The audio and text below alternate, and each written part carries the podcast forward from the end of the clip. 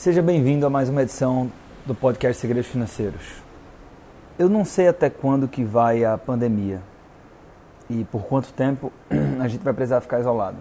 Eu não sei ah, qual o tamanho do impacto dessa pandemia para você, mas o que eu sei é que quando as coisas destravarem, vai haver uma corrida para alguns por necessidade, para outros por um contexto de competição, para outros talvez por uma compensação daquilo que não foi feito nesse período.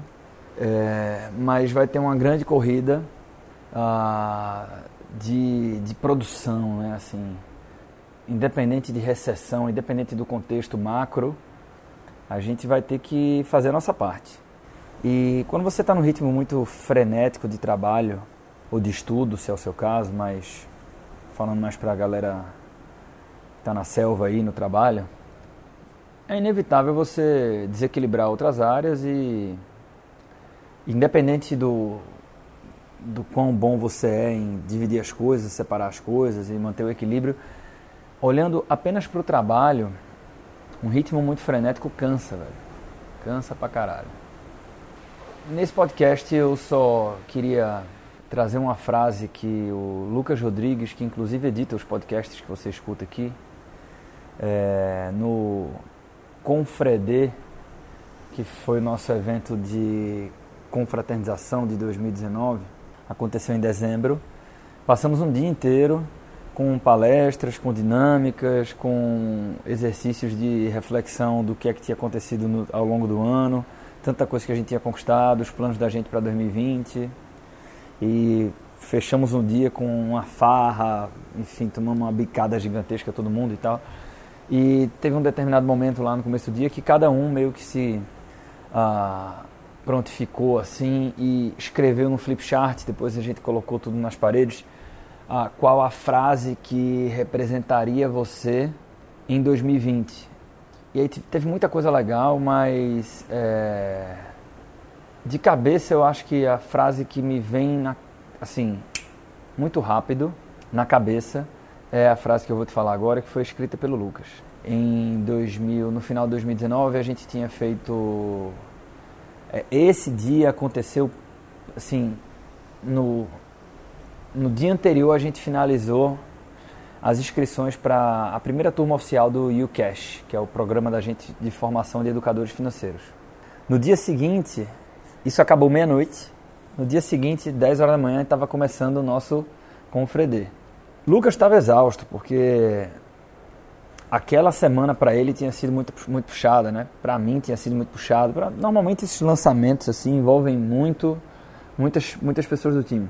E aí, mas os resultados de 2019, assim, a gente triplicou de tamanho comparado a 2018. Né? Então Lucas disse assim: trabalho duro vale a pena, porque é, trabalho duro, bicho, é duro pra caralho. É, trabalho duro, você. Para você ter ideia, na semana passada, na sexta-feira, às 9 horas da noite, eu tive uma live. Eu marquei essa live porque foi uma parceira que pediu, ela estava numa campanha, tal, tal, tal, e aí, porra, você precisa de tantas pessoas, né? Na hora que alguém precisa de você, você tem que estender a mão. Então, é, a, a, audiência dela é uma é a Verena, né? Não sei se você conhece o trabalho dela. A, a audiência dela, um pedaço está nos Estados Unidos, então os horários normalmente são mais tarde e tal. Ela fez numa sexta-feira à noite, 21 horas. E eu tô me mudando, né? Tipo, me mudei, mas por conta da quarentena, o bebê não foi. Então, a, a gente, ele está na casa da minha mãe, a gente está lá e cá, né, durante essa história de quarentena. Então, passo os dias da semana, a, a maior parte deles isolado lá, trabalhando, estou trabalhando muito. É, e durante a semana, algumas vezes, eu venho aqui dormir. Né, eu estou agora na casa da minha mãe, venho dormir com ele, eu venho durante o dia brincar com ele, enfim. Mas o fato é que eu estou vendo ele, não estou vendo tanto, né? Na sexta-feira, eu sabia que eu tinha dormido lá na quinta-feira na minha casa. E aí eu falei né, com a, a babá do Artuzinho, falei com a minha mãe, depois eu reforcei com a Carol e disse assim, ó, pessoal, Bota o bebê para dormir à tarde, porque papai vai chegar aí 10 e 15 da noite. Quando acabar essa live, eu vou voar para ir. E eu quero pegar o bebê acordado, quero brincar um pouquinho com ele ainda e tal. Tava morrendo de saudade do moleque. Acabou a live, eu saí correndo, parecia um adolescente. Quando eu entrei no carro, que eu pego o celular, né? Aí eu saí do prédio, eu moro a sete minutos da minha mãe eu recebo uma mensagem com a foto dele dormindo. Não aguentou e apagou. Eu fiquei arrasado, bicho. Porra, não acredito, velho. E é aquele negócio muito confuso, né? Porque por mais singela que seja a coisa, se você não tem filho, você pode pensar, ah, Arthur, que besteira. No outro dia, no sábado de manhã, ele vai acordar, você vai estar lá. Mas não é assim que funciona. Né? Quem é pai, quem é mãe sabe muito bem do que eu estou falando. Então, eu fiquei arrasado assim. Eu disse, porra, ele tinha apagado no sofá. Eu disse, então não leva pra cama, que eu vou aí, eu vou pegar pra eu dar um abraço nele, ficar um pouquinho com ele no colo para poder colocar ele no berço. É, e aí fica aquela confusão na sua cabeça, né? Tipo, porra, eu sei que eu tô fazendo o que é que tem que ser feito para poder dar tudo de melhor para ele e tal, sendo que ao mesmo tempo você sabe que a criança ela é feliz com muito menos do que a gente imagina que precisa dar, né? Antes de qualquer coisa, ela quer afeto, quer carinho, quer atenção. Então, é, essa é um. É aqui você tem. É, eu já escrevi cartas sobre equilíbrio e tal. O equilíbrio é desequilibrado. Acho que até bom, bons, boas reflexões sobre esse assunto, né?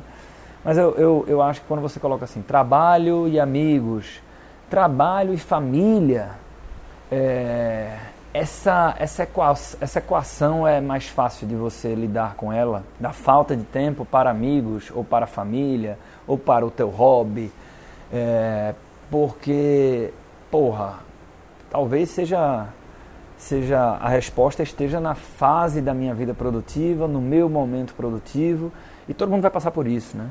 Então a família entende um pouco da ausência quando você se dedica muito ao trabalho. Os amigos nem sempre entendem, mas em algum momento os melhores amigos vão entender. Mas com o filho, né, velho, eu acho que é, essa é uma disputa mais difícil de você lidar, né? Porque o tempo vai passando é, e você não, você não quer, de forma alguma, não estar presente ali. Então, a, eu fiquei pensando sobre isso, né? E esse podcast ele é bem, bem íntimo, bem pessoal e bem reflexivo, né? Eu estou falando aqui para para jovens ambiciosos. Né? Acho que isso reflete uma a maior parte da audiência aqui do podcast Segredos Financeiros, né? Somos antes somos várias outras coisas, mas somos ah, jovens ambiciosos aqui, né? Então, é, trabalho duro é talvez aquilo que conseguiu me confortar quando eu comecei a pensar sobre isso, né? Eu disse assim, bicho, eu não tô menos tempo com meu filho porque eu tô na farra, porque eu, eu tô num hobby maluco, ou porque eu sei lá, eu sou irresponsável e por conta disso eu fico mudando de, de coisa o tempo todo e, e, e, ou porque eu sou displicente, porque eu não quero ficar. Não, velho. Eu sou apaixonado no moleque. Quero, quero, quero que ele tenha irmã. É, quero cuidar da família. E quando eu estou trabalhando muito duro, eu estou trabalhando por eles também, né? Eu sei que tem gente que critica isso, dizendo, não, na verdade você trabalha por você e é uma questão de ego. Eu já vi esse tipo de debate em mesas com grandes empresários, grandes mesmo, né? Não estou falando do Arthur, estou falando de gente muito grande.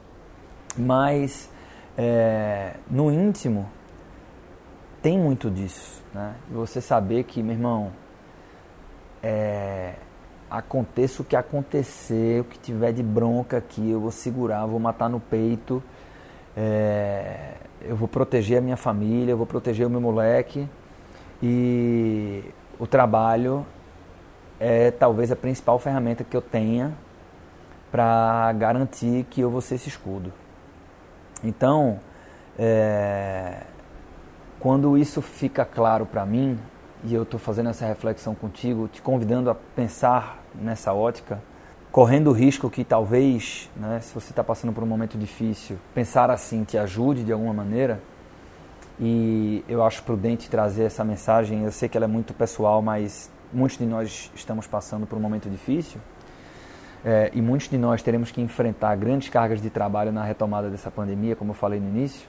É, quando você entende essa função do trabalho, é, você entende também que trabalho duro vale a pena e que existem as recompensas. Né?